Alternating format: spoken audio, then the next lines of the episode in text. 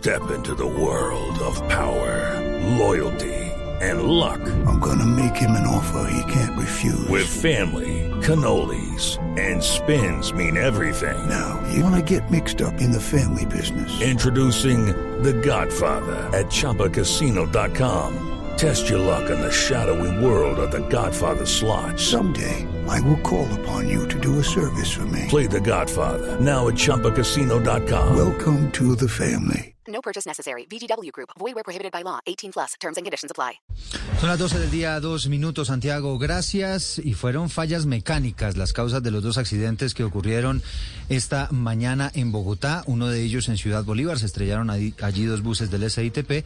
Judy was boring. Hello. Then Judy discovered ChumbaCasino.com. It's my little escape. Now Judy's the life of the party. Oh, baby, Mama's bringing home the bacon. Whoa, take it easy, Judy. The Chumba life is for everybody. So go to ChumbaCasino.com and play over 100 casino style games. Join today and play for free for your chance to redeem some serious prizes. ChumbaCasino.com.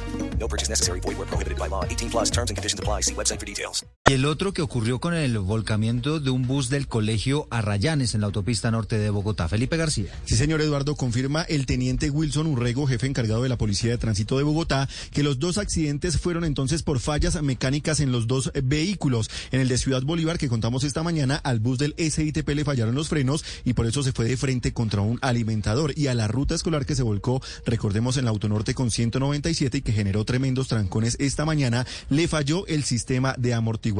El saldo de heridos, Eduardo, en este último subió a 13 niños de los 29 que estaban en el bus. Escuchemos. Hubo 13 niños eh, lesionados y la monitora, los cuales fueron atendidos en el lugar de los hechos por el personal médico y remitidos a centros asistenciales del sector. Afortunadamente no tenemos lesiones graves en ninguno de los niños.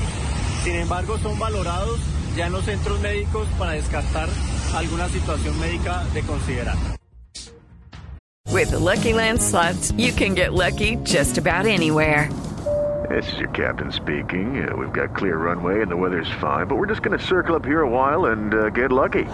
No, no, nothing like that. It's just these cash prizes add up quick. So I suggest you sit back, keep your tray table upright, and start getting lucky.